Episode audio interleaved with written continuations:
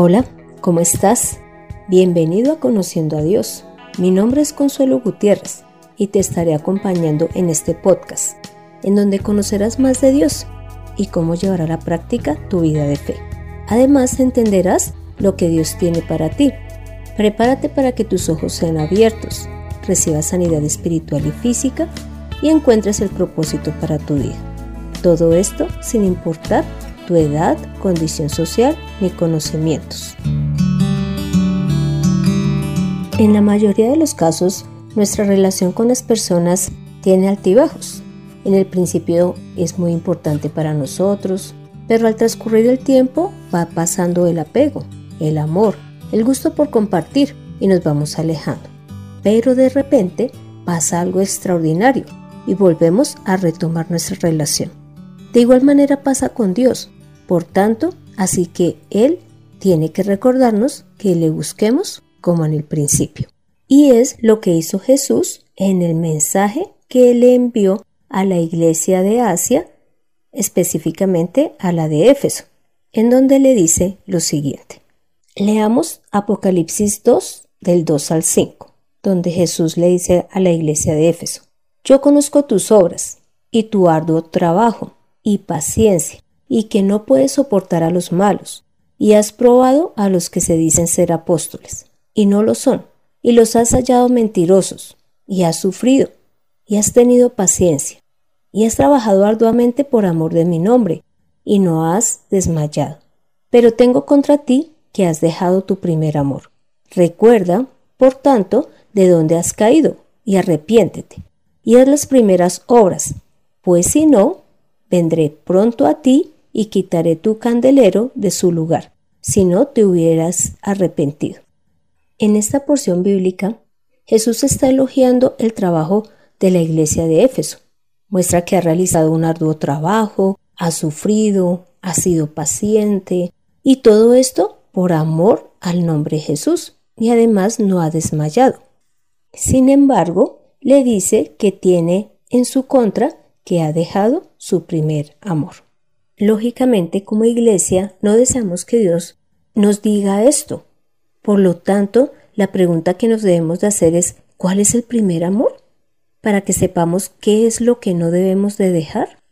Para que descubramos la respuesta juntos, vamos a leer Primera de Juan, capítulo 4, versículo 19, que dice, Nosotros le amamos a Él porque Él nos amó primero.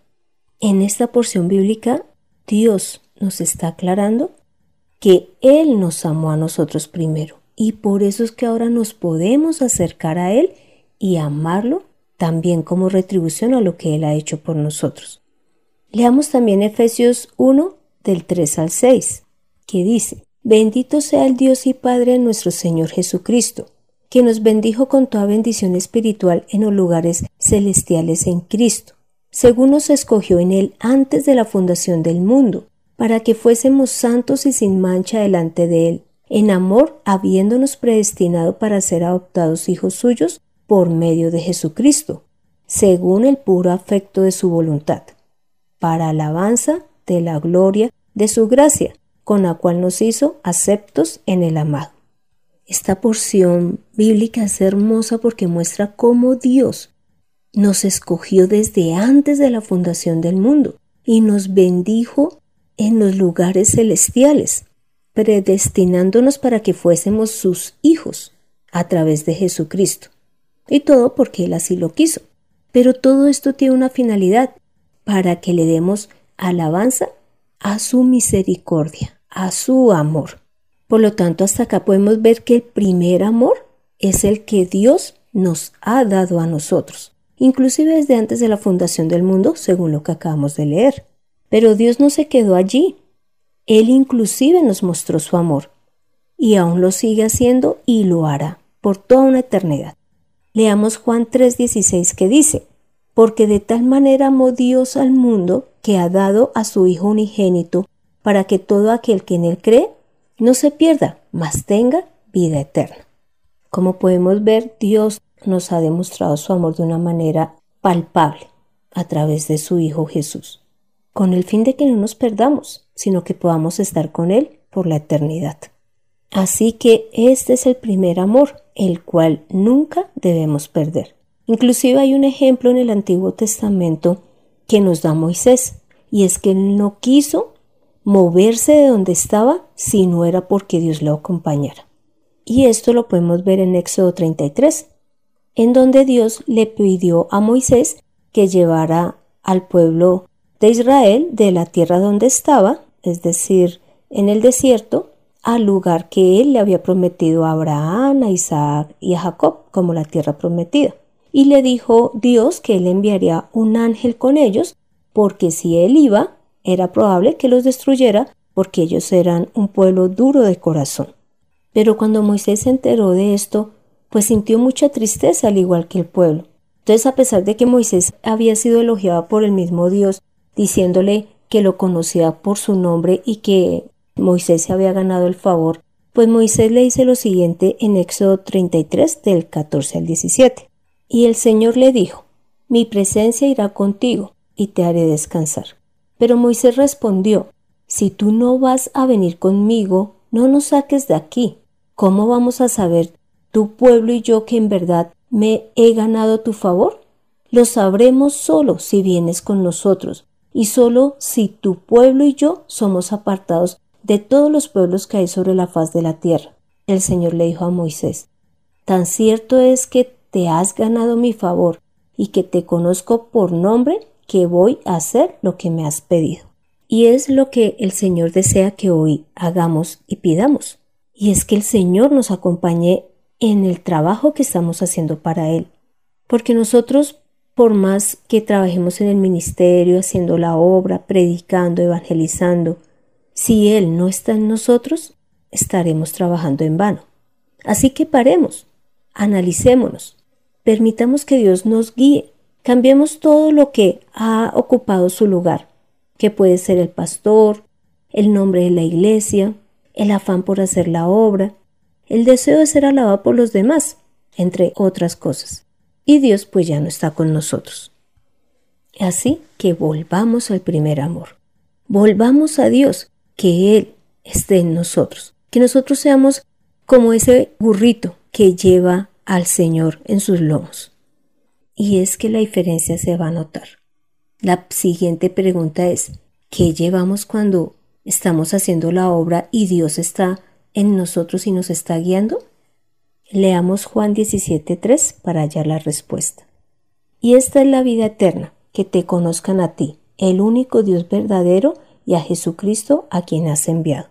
Nosotros llevamos vida eterna siempre y cuando Dios esté en nosotros cuando vamos a hacer la obra. Por lo tanto, nosotros no podemos tampoco tergiversar la palabra y decir cosas que no están allí escritas y que no fueron inspiradas por Dios, sino que llevemos tal cual está escrita, sin cambiarle, sin quitarle, sin adicionarle, porque ella tiene la vida que Dios desea para la humanidad. Y es que la humanidad conozcan al Dios único y a Jesucristo a quien Él ha enviado. Quiero darte mi testimonio. Te cuento que me he esforzado en enseñar el Evangelio algunas personas en Bogotá y también en Cáceres, pero últimamente estaba sintiendo y pensando que algo estaba mal, que algo faltaba. La obra inclusive estaba estancada. Y gracias a esta cuarentena, Dios ha podido hablar a mi corazón y mostrarme que Él había quedado atrás, que yo estaba corriendo en mis fuerzas y que por lo tanto ese, eso era lo que estaba faltando. Imagínate, lo más importante, Dios estaba faltando. Ahora Él me ha llevado a entender que debo de ser su instrumento, que Él es el que debe gobernar mi vida, que Él es el que debe ir adelante, que la vida eterna que Él quiere darle a los demás es lo que debo de llevar en mis manos y a Él en mí, para que los demás, cuando escuchen su palabra, puedan reconocerlo como el Dios único y puedan reconocer a Jesús como el enviado de Dios. Así que gracias a Él ya descubrí que era lo que estaba haciendo falta y los cambios que debo de hacer en mi vida de fe. Por favor, leamos Hechos 11 del 23 al 24. Este cuando llegó y vio la gracia de Dios, se regocijó y exhortó a todos a que con propósito de corazón permaneciesen fieles al Señor, porque era varón bueno y lleno del Espíritu Santo y de fe, y una gran multitud fue agregada al Señor. Acá está hablando de Bernabé, que llegó a Antioquía y le dijo a los que habían creído en el Señor que permaneciesen fieles al Señor.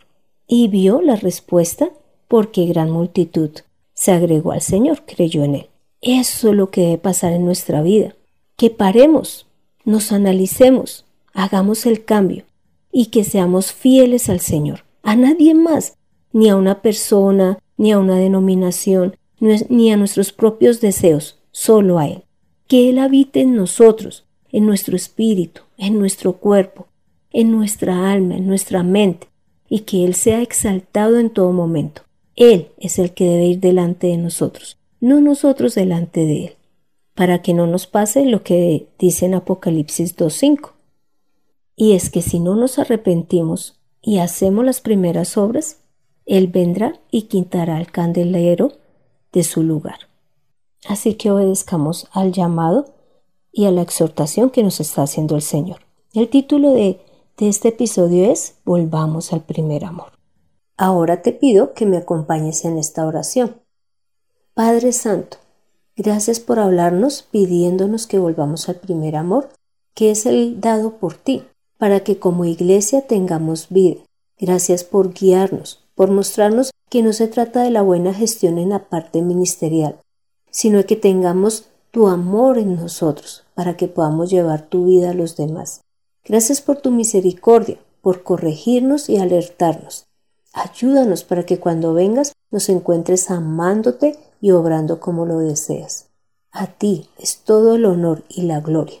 Hemos orado en el nombre de Cristo Jesús. Amén. Toma la mejor decisión. Vuelve al primer amor, es decir, a Dios, para que no te termines apartando de Él.